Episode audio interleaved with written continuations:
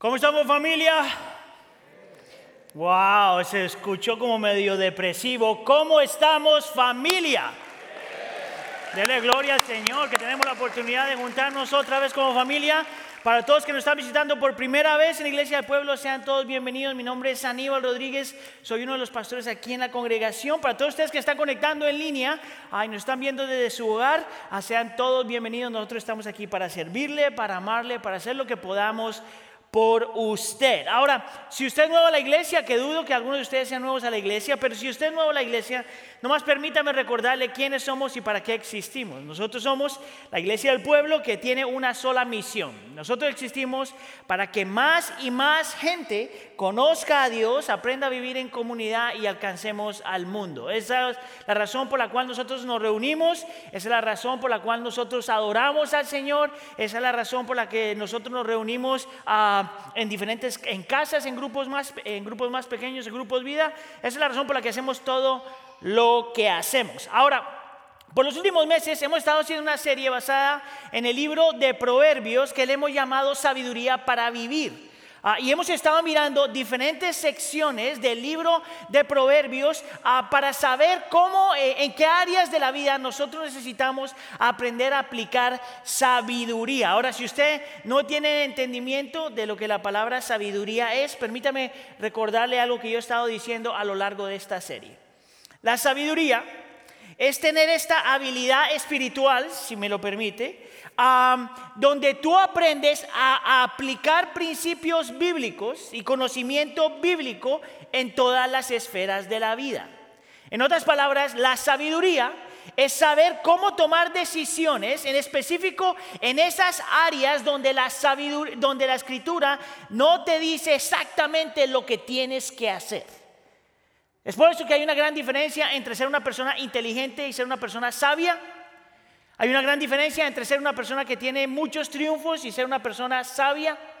Hay una gran diferencia entre lograrlo todo y ser sabio. Hay gente que lo tiene todo, tiene mucho dinero, tiene todo lo que quieren y sin embargo son necios, no son sabios. Una de las personas que más nos habla de eso en la Biblia, por supuesto, es el rey Salomón, el hombre que escribió el libro de Proverbios. Y es interesante porque hay dos temas principales en el libro de Proverbios, los cuales nosotros eh, hemos estudiado ya, uno ya estudiamos y el otro lo vamos a estudiar. Eh, dos áreas donde la sabiduría es extremadamente importante. Una es en el área de, ser padres, madres de familia, y por eso encontramos diferentes textos de esos en el libro de Proverbios. Pero hay otra área que es extremadamente importante, que como ya lo escucharon es el área de la que vamos el tema que vamos a estar hablando hoy, que tiene que ver con la sabiduría en el área del matrimonio. Ahora, déjeme lo voy a preparar porque eh, por lo general cuando yo hablo de este tema, eh, por lo general la gente que está casada se pone un poquito incómoda, ¿verdad? Porque le voy a decir cosas que a lo mejor usted ya está haciendo, pero cosas que a lo mejor todavía no está haciendo. a lo mejor para algunos de ustedes en casa están escuchando este sermón y usted dice, bueno, ¿qué es? ¿quién sabe lo que Aníbal va a decir? Y lo que quiero decirle es esto, es, la Biblia siempre nos muestra el modelo de lo ideal. nadie vive ese modelo todavía. Pero todos como creyentes, si usted es creyente, quiere llegar allá en algún momento. Ahora, en mi propia vida, yo he podido comprobar, yo estoy casado con mi esposa ya 19 eh, años, cumplí la semana pasada, y tengo una relación con ella de hace 26 años, porque nosotros nos conocimos en la secundaria. Mi esposa tenía 18 ah, años y yo tenía 14 cuando nos juntamos. Mentira. Uh, pero la realidad es que hemos pasado ya 26 años juntos, una relación de 26 años juntos, primero como novios todo ese tiempo y luego como casados 19 años. Y, si hay algo que yo he aprendido en mi experiencia en el matrimonio, en mi experiencia con el Señor, en esta área, es que realmente el, el matrimonio requiere mucha, mucha sabiduría. Entonces, simplemente para saber, todos que están en casa, por favor también participen, aunque no los pueda ver, pero todos los que estamos aquí, ¿cuántos de ustedes están casados? Levante la mano. Ok, aquí en el santuario la gran mayoría de los que estamos aquí estamos casados. A los que estén en casa, espero que hayan levantado la mano también. ¿Cuántos de ustedes que no están casados quisieran estar casados en algún punto en su vida? Levante la mano. Muy bien, en casa también. Ok. Ahora, ¿hay gente que no quisiera estar casado nunca, jamás en la vida? Para orar por usted. No, a menos al Señor a lo mejor le dio el don, ¿verdad? Mire, por allá están levantando la mano en la parte de arriba. Ah, esta, esta es la idea. En realidad, la razón por la que digo que en el matrimonio se requiere mucha sabiduría es porque hay muchísimas áreas en el matrimonio, muchas cuestiones en el matrimonio que requieren, realmente no vas a encontrar un versículo que te diga qué es lo que tienes que hacer. Por ejemplo, la Biblia no te dice cuándo hablar y cuándo no hablar. La Biblia no te dice eso. Es más, si tú supieras cuándo hablar y cuándo no hablar, te ahorrarías un montón de problemas. ¿Verdad? La Biblia no te dice, por ejemplo, cuánto hablar y qué decir en el momento correcto. Es más, si tú aprendieras a hacer eso, te ahorrarías un montón de problemas. La Biblia no te dice ah, cómo, cómo, cómo hacerle para saber lo que la persona dijo con lo que no dijo. O cómo interpretas tú lo que la persona quiso decir con lo que te dijo. La Biblia no te va a mostrar un texto que te dice eso. La Biblia no te dice cómo interpretar las indirectas de la vida. ¿Cómo tú sabes que te está mandando una indirecta cómo no sabes si es verdad lo que eh, o es tu interpretación y tu interpretación a lo mejor está errónea? ¿Cómo sabes tú, por ejemplo, si visitamos a mi familia o visitamos a su familia? ¿Cuánto visitamos a mi familia? ¿Cuánto visitamos a su familia? La Biblia no te dice, por ejemplo, cuánto tienes que gastar tú en los regalos de Navidad en la familia de la otra persona. Ahora, estoy tomando todas estas simplemente en mi experiencia personal y en mi experiencia como pastor, porque son esas cositas que realmente hacen que el matrimonio muchas veces sea complicado. La sabiduría en el contexto del matrimonio es extremadamente importante. Entonces, una vez más, si tú estás casado, este mensaje es para ti.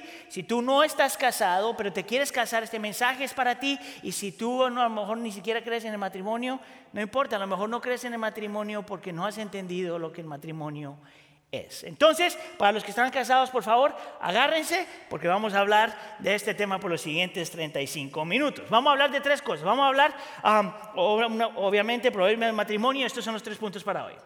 Vamos a hablar del llamado, la meta y el contexto.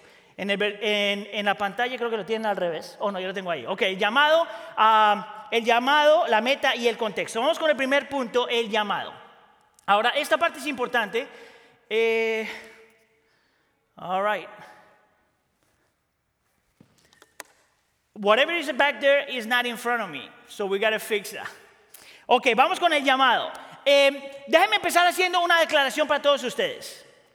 Em, voy a hacer una declaración porque de esa declaración es donde yo voy a partir todo lo demás que yo voy a estar diciendo. Es, esta es la declaración. Si tú te casaste o te vas a casar o quisieras casarte, el llamado del matrimonio es un llamado ministerial. Déjenme se lo voy a decir otra vez. Si tú ya estás casado, o te quieres casar o te vas a casar, el llamado tuyo es un llamado ministerial. En otras palabras, si te metes en el área del matrimonio, tú te estás metiendo en un área de ministerio. Tu llamado es un llamado al ministerio. La razón por la que le digo eso es porque el contexto del matrimonio demanda, escucha aquí, Ah, que nosotros entendamos que el ministerio es, que el ministerio, sí, que el, ministerio es en el o el matrimonio del ministerio es como una vocación. Si usted está casado, ese es uno de sus llamados. Su llamado es a ser cristiano, su llamado es a ser padre, su llamado es a ser ah, trabajador o trabajadora, pero a la misma vez tu llamado es a ser esposo y tu esposa. Si tú estás casado, te vas a casar. La razón por la que llamo al matrimonio un ministerio es porque en el matrimonio eh, tú ministras a tu esposo o a tu esposa y tu esposa te ministra o te, ministra a ti. La razón por la que estoy diciendo que el matrimonio es un ministerio, porque el Señor creó esta, esta unión para que juntos traigamos el cielo a la tierra. La razón por la que llamo al ministerio, al matrimonio un ministerio, es porque el, matrimonio está creado para darle gloria al Señor. Desde ese punto de vista, todo lo que tú haces en el matrimonio todos los principios del matrimonio están diseñados de tal forma que lo tienes que ver como un ministerio. En otras palabras, el ministerio, el, ministerio del matrimonio viene de Él, es por medio de Él y es para Él. Déjame se lo digo otra vez. El matrimonio viene de Él porque es creado por Él. Es por medio de Él, solo se puede llevar a cabo por medio de Dios y es para Él, es para su gloria, para su honra, para sus propósitos. Es por eso que el libro de Proverbios, por ejemplo, cuando habla del matrimonio, habla en términos de pacto. Ahora, usted ha sido parte de nuestra iglesia. En alguna de las enseñanzas que hemos hecho acerca de este tema, nosotros siempre traemos este otra vez. Interesante que es el mismo texto, la misma explicación que el libro de Proverbios nos da. Mire conmigo, ah, vamos a mirar a Proverbios capítulo 2, versículo 17. Déjenme le doy un poquito de contexto primero. Esto está aquí hablando de una mujer que está viviendo una vida desordenada. Y note lo que dice, ¿qué fue lo que llevó a esta mujer a vivir una vida desordenada? Que se le ha olvidado de su pacto con Dios, abandonando el compañero de su juventud. Note rápidamente que te dice que el matrimonio no solamente es un pacto entre un hombre y una mujer, donde el hombre y la mujer se dicen, se aman y se, se, intercambian votos y toda esta cuestión, pero que el matrimonio es un pacto entre el hombre y la mujer donde Dios está presente. Donde el pacto mismo entre un hombre y una mujer es un pacto también para con Dios o enfrente de Dios, como dirían otras traducciones. Es por eso que el adulterio, por ejemplo, es no solamente una ofensa hacia tu esposo o esposa, pero también es una ofensa hacia el Señor. Porque estamos rompiendo, en el caso de una persona que está cometiendo adulterio, el pacto. Note que la palabra pacto te dice que la razón por la que la gente se casa no es para que yo sea feliz necesariamente, aunque eso envuelve matrimonio, ahorita lo vamos a hablar en un segundo. Pero en un pacto a lo largo de la escritura, el propósito es yo juntarme con alguien para yo hacer a esa persona feliz. Escúcheme acá, escúcheme en casa si está escuchando este sermón. La razón por la que unas personas se juntan frente al Señor en pacto matrimonial, un hombre y una mujer frente al Señor, no es necesariamente para que esa persona me haga feliz, sino para que yo en frente del Señor me comprometa a hacer esa persona feliz. Yo creo que usted pudo captar un poquito de eso en las respuestas de nuestro hermano Millie y Willy. Yo voy a estar utilizando, son la pareja que usted vio en pantalla, yo voy a estar utilizando algunos ejemplos de lo que usted escuchó y algunos ejemplos de lo que yo he visto en su vida. La razón por la que pensábamos en, traer a alguien que fuera parte de nuestra congregación es porque está esta idea que el matrimonio, aunque es complicado, no se puede vivir bien. Sin embargo, ese matrimonio que vimos en la pantalla es un, un, testimonio de que cuando el Señor está obrando en el matrimonio, sí es posible tener un matrimonio saludable. Ahora escuche aquí. La razón por la que mencioné esta cuestión de, que la gente piensa que se debe casar para que me hagan feliz es porque a lo mejor, si esa es su, opinión, eso es lo que está, está, creyendo, usted ha sido infectado hasta cierto punto por la, la cosmovisión moderna de lo que el matrimonio es. Esta idea de que nosotros nos casamos para que me hagan feliz, eso es puro modernismo. Eso no viene de ningún, ni siquiera es parte de la tradición eh, del grupo tradicional. El grupo moderno siempre va a decir que la única razón por la que alguien se casa es para que esa persona me haga feliz. ¿Sabe cuál es el problema con eso? Es que crea un matrimonio que es extremadamente frágil. Porque en el momento que la persona siente que ya no me aman, ya no me sirven, ya no me cuidan, ya no me protegen, entonces el matrimonio se tiene que acabar.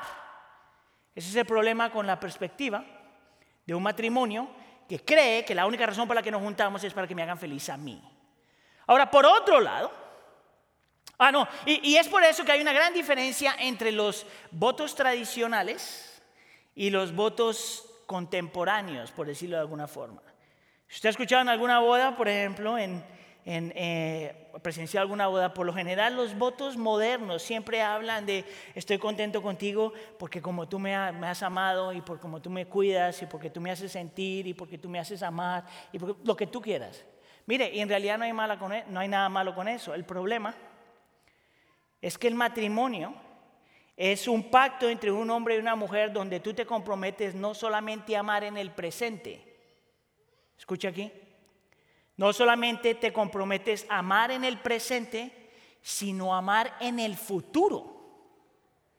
La cuestión del pacto es cuando un hombre y una mujer en frente del Señor se dicen el uno al otro, yo me quedo contigo y te voy a amar en la pobreza y en la riqueza, cuando estés bien y cuando estés mal, cuando salgan las cosas bien y cuando salgan las cosas mal, cuando tengamos luchas y cuando no tengamos luchas en el futuro, no solamente en el presente.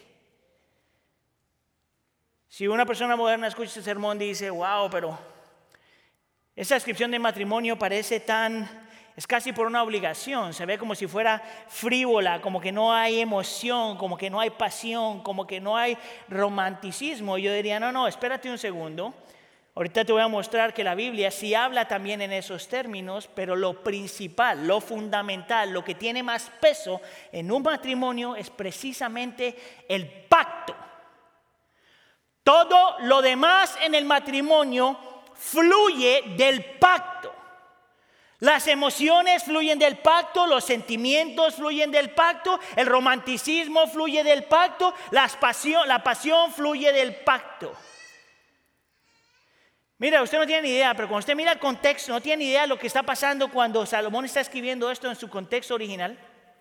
En el contexto original, cuando Salomón está escribiendo esto, está escribiendo no a gente moderna como usted y como yo, que tiene esta definición de matrimonio, pero está escribiéndole a un grupo de personas que tienen otra perspectiva frente al matrimonio. Él está escribiendo a un grupo de personas que piensan que el matrimonio, la única razón por la que la gente se casa es por seguridad, por protección o por estatus. La primera audiencia que escuchó el libro de Proverbios está pensando en el matrimonio solamente en términos de seguridad, protección y estatus. En realidad, si tú no estabas casado, en ese contexto, en ese momento te iba a ir mal, porque el esposo o la esposa, el esposo o la esposa eh, traían a la relación seguridad y protección y estatus. Esto es interesante, que en ese contexto y en ese tiempo, el esposo tenía permiso, entre comillas, culturalmente, de tener romanticismo e intimidad fuera del matrimonio. ¿Nos llama la atención? Mientras que la cultura moderna dice es todo acerca del romanticismo y la pasión y todo lo demás, la cultura tradicional, de acuerdo al, texto, era gente que eh, quitaba la parte romántica del matrimonio y dejaba solamente el pacto y sin embargo estaban tratando de buscar amor y pasión y todo lo demás fuera del contexto del matrimonio. Y Salomón radicalmente va a ir también en contra de eso. En el capítulo 5, versículo 19, dice que su amor te cautive, que su amor te cautive todo el tiempo. Note que con el primer versículo él va en contra de la cultura moderna y con ese versículo va en contra de la cultura tradicional. Ahora, yo no, eh, mira, a propósito de G, eh, para los que están casados, yo le recomiendo que usted vaya y lee Proverbios capítulo 5 de principio a fin. La razón por la que le puse solamente esta parte es porque este sermón es PG y porque tenemos niños. Pero si usted mira el texto, te vas a dar cuenta que el texto está invitando al hombre a estar en una relación romántica, sentimental, apasionada y erótica con su esposa. Mira cómo el libro de Proverbios está arreglando los dos problemas al mismo tiempo. No es solamente acerca de emociones, es acerca del pacto. Pero porque es del pacto también envuelve las emociones, la pasión, los deseos y todo lo demás. Eso a mí me parece increíble, porque los problemas, la gran mayoría de los problemas en, el contexto del matrimonio para mucha gente es porque precisamente se enfoca solamente en uno de las dos. Pero estas dos cosas son inseparables. El pacto es el fundamento y es del pacto donde fluye todo lo demás. El matrimonio entonces es la unión entre un hombre y una mujer que frente al Señor se comprometen a amarse en el presente y en el futuro. Y que se requiere que cultiven amor, sentimientos, pasión, romanticismo y todo lo demás. Déjeme se lo voy a empujar un poquito más, porque el matrimonio con este entendimiento es como que tú le estás diciendo a tu esposo y a tu o a tu esposa, yo pongo mi corazón en tus manos.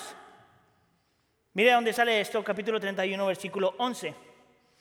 Dice, su esposo confía plenamente en ella y no necesita de ganancias malavidas. La frasecita ahí, el esposo confía plenamente en ella, es de donde yo saco el concepto de que en el matrimonio literalmente, tú literalmente en el sentido Ah, metafórico, estás dándole el corazón a la persona para que la persona haga con este corazón lo que esa persona piensa que es mejor para ti.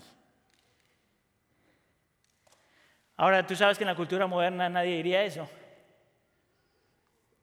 Es por eso que hay arreglos prenupciales. Porque el compromiso es nos vamos a juntar, nos vamos a amar, pero mira, por si acaso déjame arreglo esto. Es casi meterse en un pacto matrimonial, entre comillas, donde la puerta de atrás siempre está abierta porque hay una parte de ti que tú dices, wow, quiero todos los beneficios del matrimonio, pero no estoy seguro que me voy a comprometer al matrimonio. Escucha aquí, el problema cuando la gente vive junta, por ejemplo, es que quieren los beneficios del matrimonio sin el pacto matrimonial. Quieren la emoción, el sentimiento, la pasión, los deseos, todas estas cuestiones, sin embargo, no quieren lo que sostiene todas las demás cosas. Entonces yo no sé dónde usted está en su matrimonio para los que están casados. Pero permítame recordarle que a lo mejor lo que ha pasado si está luchando en su matrimonio es que se te ha olvidado que el pacto y todo lo demás van de la mano. Que si tú no tienes el pacto, no tienes lo demás. Que si te enfocas en lo demás, a lo mejor se te ha olvidado el pacto. Ahora el libro de Proverbios no para ahí todavía. Porque el libro de Proverbios no solamente te va a decir todas estas cuestiones, pacto, amistad, sentimiento, ah, todas estas cuestiones, sino que va a darle, ah, va a añadirle un poquito más y describe al matrimonio en términos de una amistad. Mira el capítulo 2, versículo 17. Dice, olvidándose de su pacto, nosotros leímos este versículo ya con Dios, abandona al compañero de su juventud. Note la palabra compañero. Note la palabra compañero porque significa amistad. Acuérdese una vez más el contexto del libro de Proverbios. Era un grupo de personas que pensaban que era imposible tener una relación íntima hasta cierto punto de amistad con tu esposo o tu esposa. En realidad, una vez más, el hombre tenía permiso de buscar todo eso fuera de casa. Y Salomón radicalmente dice, no, no, no, no, no. Todo lo que tú anhelas, en sentido de amistad e intimidad, vulnerabilidad, todo lo que tú quieres se puede encontrar en el hogar. Ese es el diseño divino. El diseño divino es que somos amantes, compañeros, amigos, que nos amamos, nos cuidamos, nos sentimos, todo lo demás. ¿Ves qué tan diferente es el concepto de matrimonio en la escritura para lo que la gente dice por lo general? Yo te puedo decir que si tú miras la cultura moderna, en específico ahora, mira todos los shows, mira todas las novelas que te gustan ver, mira todo lo de las películas y te vas a dar cuenta que si hay algo que se ha perdido en nuestra cultura es precisamente el concepto del matrimonio. Radicalmente dañado. Y la iglesia está llamada a vivir esto en medio de lo que estamos viviendo. Tu matrimonio importa. Entonces, basado en esto, quisiera hacer tres cosas por ti, para ti. Quiero darte una exhortación, una invitación y un desafío. Ahora escuche, yo he estado en el ministerio tanto tiempo que yo realmente me he dado cuenta que muchos de los matrimonios en la iglesia, no necesariamente estoy hablando en esta iglesia, pero la iglesia en general, cuando llegan aquí se ven súper bien. Se ven bien, huelen bien, caminan bien, se ríen bien. Pero hay una diferencia entre lo que pasa dentro de la iglesia y lo que pasa fuera de la iglesia. Entonces, yo estoy asumiendo que algunos de los que estamos aquí y escuchando este sermón en casa, no tenemos el matrimonio que deberíamos tener. Por lo tanto, escucha esta exhortación, esta invitación y este desafío. La exhortación es esta. Tienes que considerar realmente que la razón por la que tienes problemas en tu matrimonio no es necesariamente por las cosas que están pasando externamente a nosotros, sino por lo que está en el corazón. Te voy a invitar que a lo mejor tú consideres que lo que se te ha olvidado a ti es valorar y exaltar la importancia del pacto que hemos hecho frente al Señor. Una vez más, todo lo que tú vives y haces en el matrimonio fluye de la realidad de este pacto. La exhortación es, ¿qué tal si tú estás casado? Examina si realmente lo que está dañado en tu corazón es tu definición de por qué fue que te casaste. Que usted realmente frente al Señor se pertenecen el uno al otro. Que frente al Señor ustedes realmente dijeron hasta que la muerte nos separa si estás casado. Ahora, alguien diría esto. Oh, Aníbal, pero, ok, yo me comprometo con mi esposo o mi esposa, pero que si él o ella no se compromete conmigo. Y yo quisiera decirte que si tú te haces esa pregunta, ese es precisamente el problema. En la cuestión del pacto, tú te comprometes con alguien. Independientemente si la persona se compromete contigo. La razón por la que puedo decir eso con toda confianza y con toda seguridad es porque eso es precisamente lo que nosotros tenemos con Dios. Él se comprometió a nosotros antes de que nosotros nos comprometiéramos con Él. Él envía a su Hijo antes de que nosotros viniéramos a Él. Cristo Jesús muere en la cruz de Calvario antes de que nosotros nos arrepintiéramos. Cristo nos amó aún cuando estábamos muertos en nuestros delitos y pecados. En una relación de pacto, una persona se tiene que comprometer.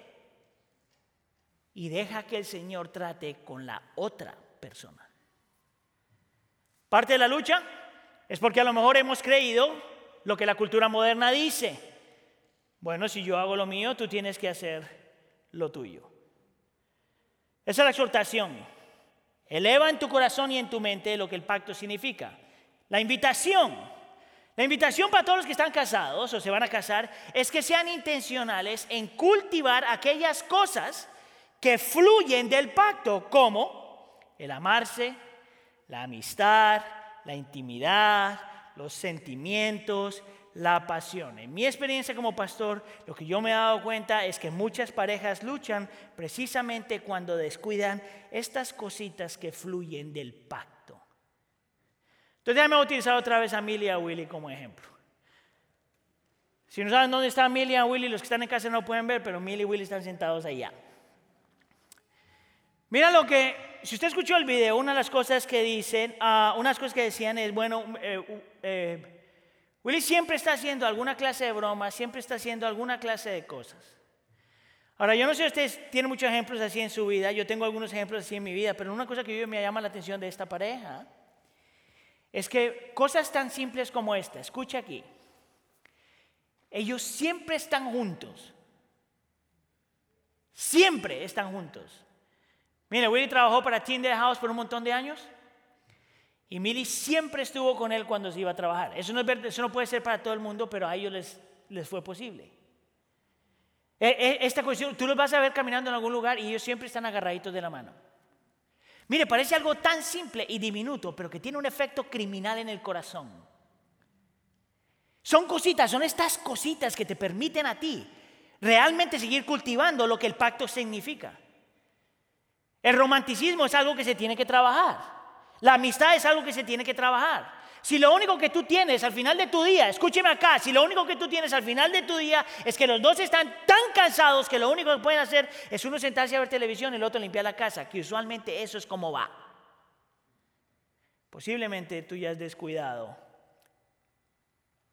uno de tus ministerios primordiales.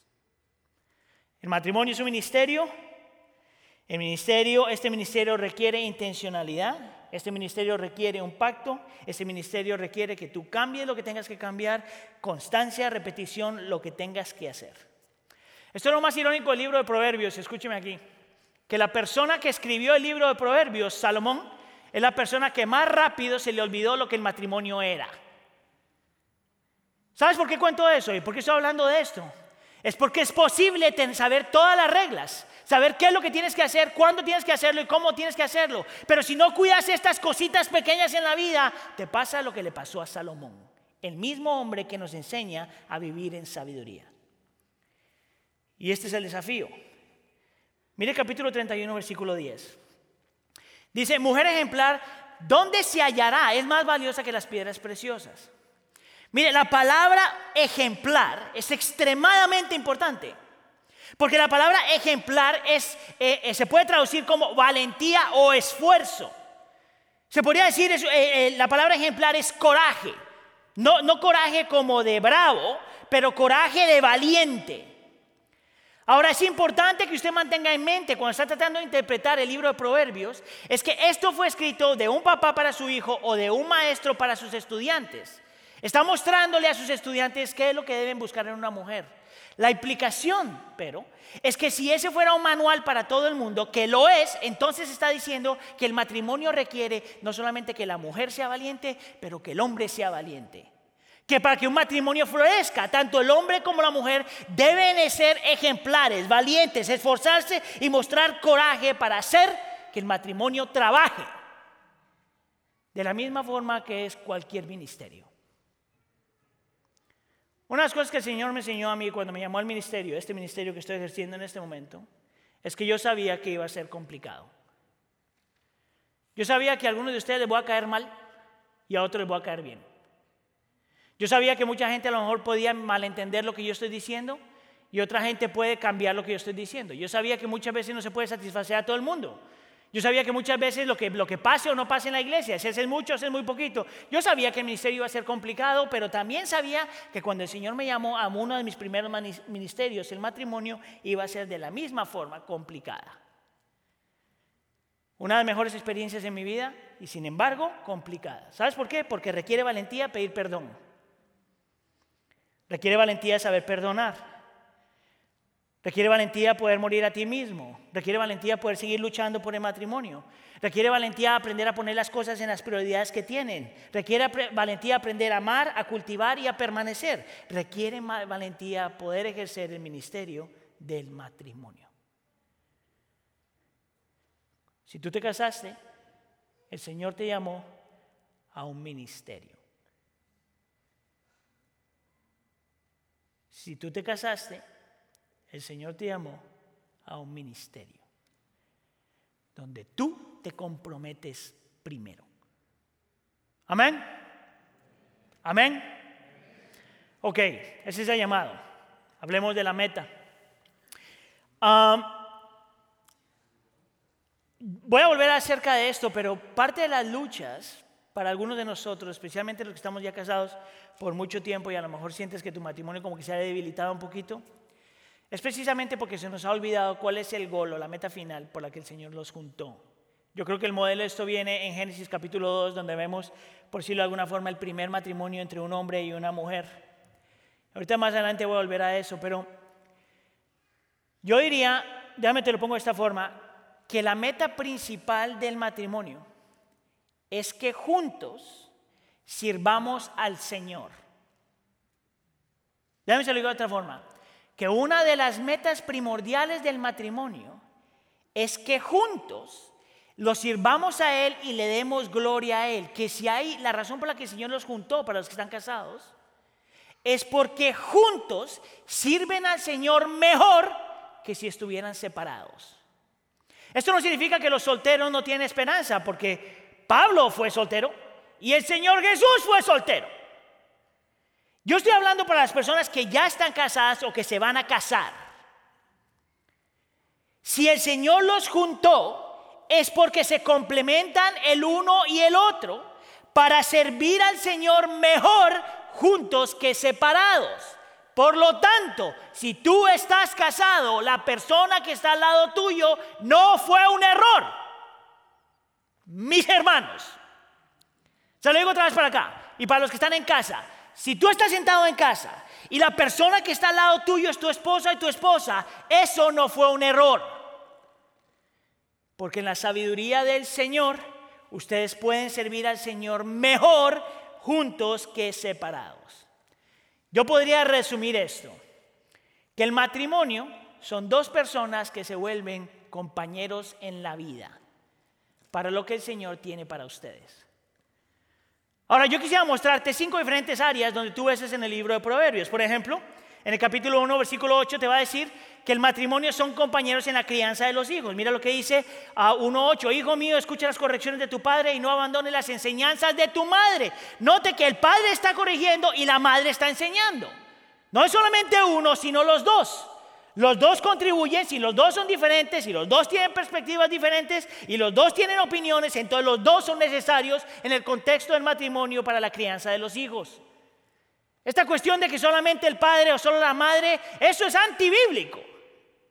Si el Señor lo juntó, los dos tienen un propósito dentro de la crianza de los hijos. Mira, ah, te voy a mostrar otra aquí, eh, capítulo, en el mismo versículo, capítulo 1, versículo 8. Nota esto eh, un poquito diferente, no solamente en la crianza de los hijos, pero por ejemplo dice, nota la palabra correcciones y enseñanzas. Y lo que yo veo ahí en este texto es que en el matrimonio eh, son compañeros, el matrimonio también son compañeros en crecimiento intelectual. Esto es lo que quiero decir con esto.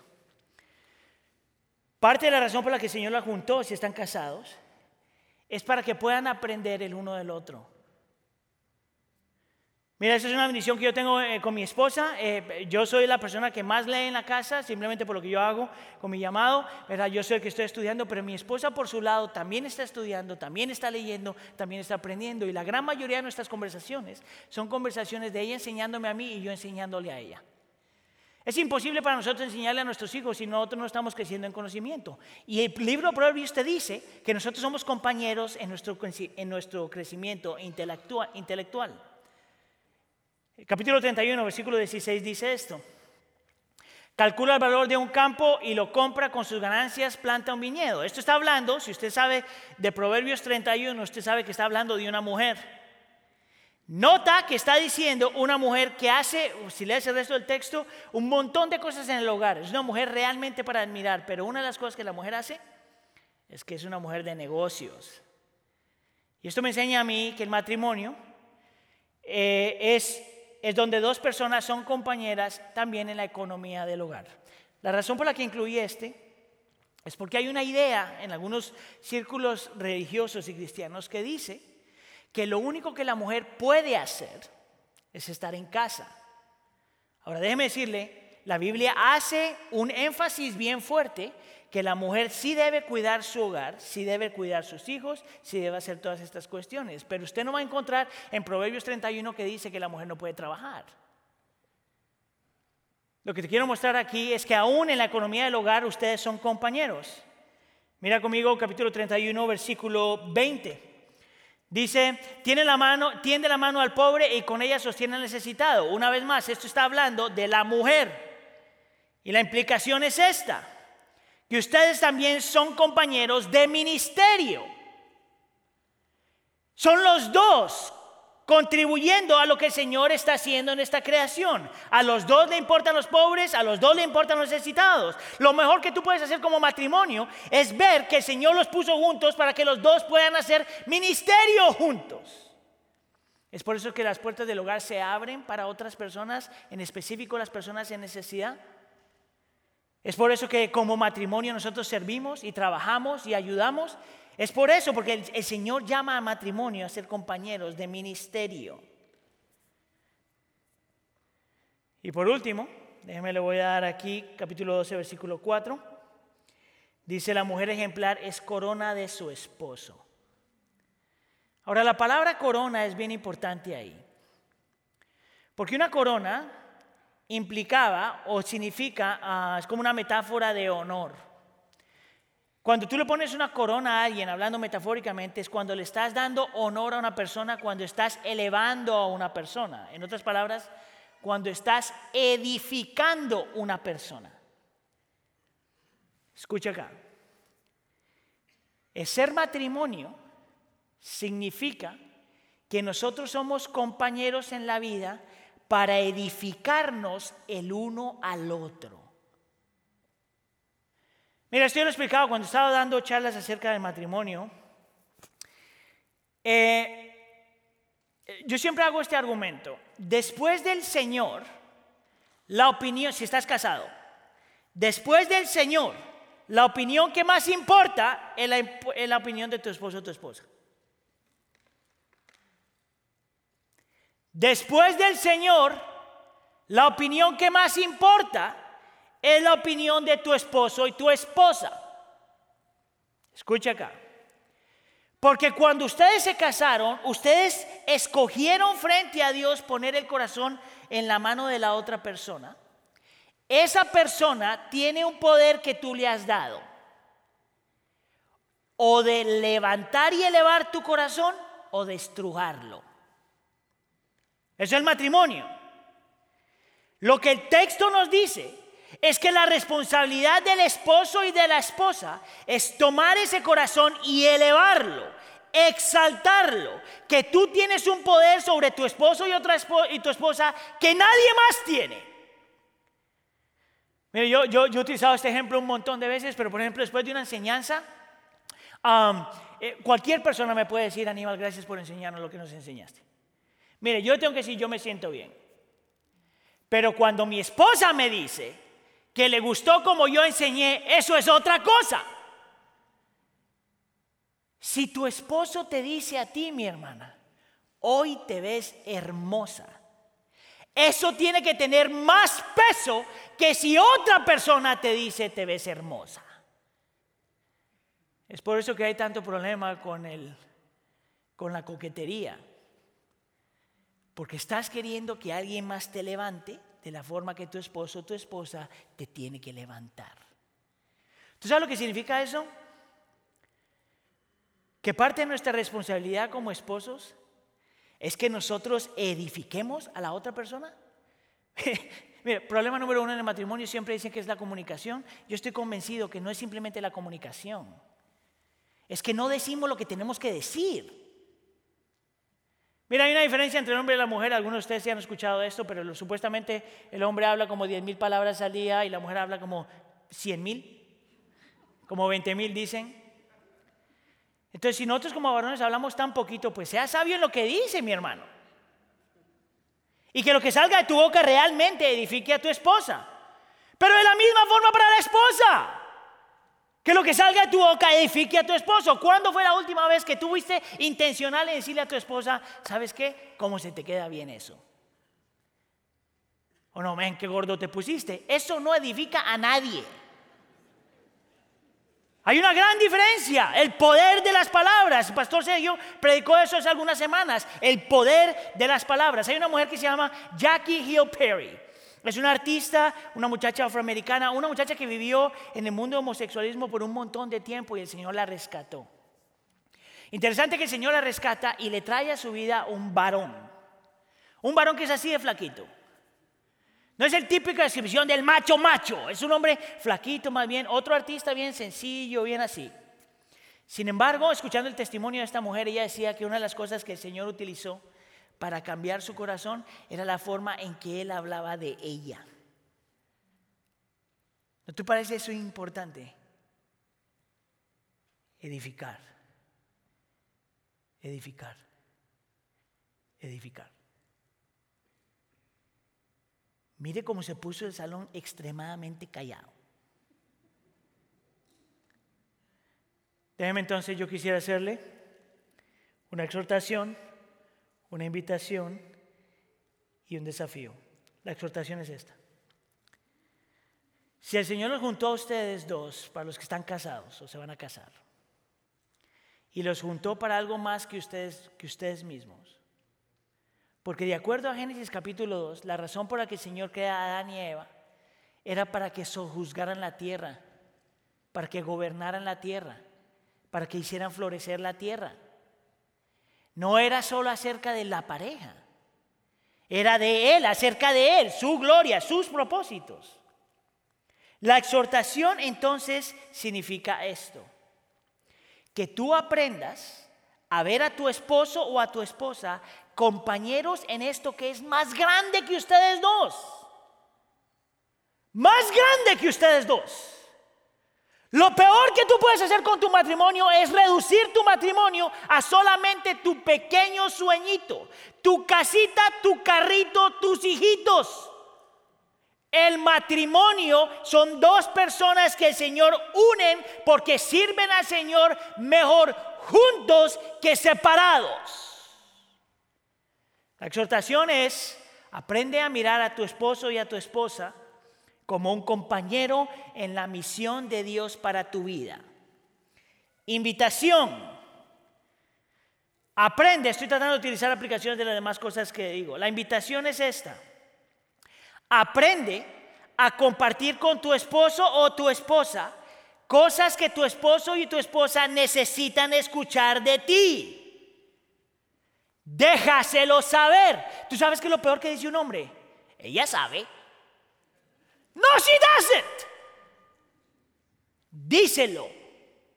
Es más, les voy a dar un versículo para que se sientan bien culpables. No lo voy a poner en la pantalla, nomás se lo leo. Capítulo 31, versículo 28 dice, sus hijos se levantan y la felicitan. Para los que son hijos, those of you here that are really young or listening to this sermon really young, Your responsibility is to let your mom know that she is worthy. Los hijos deben decir a los padres que valen la pena, que los aman y toda esta cuestión. Pero escuchen la segunda parte del versículo. También su esposo la alaba. Capítulo 31, versículo 28. Acuérdese de ese versículo. La responsabilidad del esposo es alabar a la esposa. ¿Tú sabes por qué? Escucha acá. Porque si tú no la alabas, alguien más lo va a hacer. Eh, esta cámara. Si tú no la alabas, alguien más lo va a hacer. Es por eso que el matrimonio es tan importante. Es una invitación y el desafío. Vuelva una y otra vez más al entendimiento de que el matrimonio es un pacto que se tiene que cultivar, que requiere amor, sentimiento, expansión, romanticismo, pero que tú tienes que pelear por eso porque ustedes son compañeros en la vida y el ministerio. Dicen las estadísticas que creo que ahora están como 60% de los matrimonios terminan en divorcio. Y, el grupo moderno está diciendo, oh, es por eso que nosotros no creemos en el contexto, no creemos en el matrimonio. Yo diría, el problema no es eso. El problema no es que la gente está divorciando, el problema es que no, la gente no sabe lo que es el matrimonio. Tú estás casado, tú tienes que recuperar eso y enseñarle eso a tus hijos. Ahora, ¿cómo se lleva esto a cabo? Rápidamente hablemos entonces del contexto. Ah, del contexto. Mire conmigo el versículo 11, capítulo 16. Dice, la mujer bondadosa se gana el respeto, los hombres violentos solo ganan riquezas. Yo quisiera hacer énfasis en la palabra bondadosa ahí, porque es de donde nosotros sacamos la palabra gracia.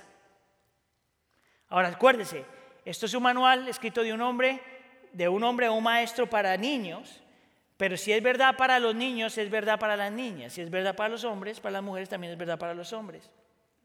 Y esto es lo que entiendo yo que la Biblia está diciendo. Para que un matrimonio realmente florezca, necesitan aprender y a extender y a recibir gracia. Gracia es la palabra bondadosa. Y te digo por qué, y te lo voy a poner este, así de simple. Nadie es perfecto en este lugar. Nadie que está viendo en casa este sermón es perfecto.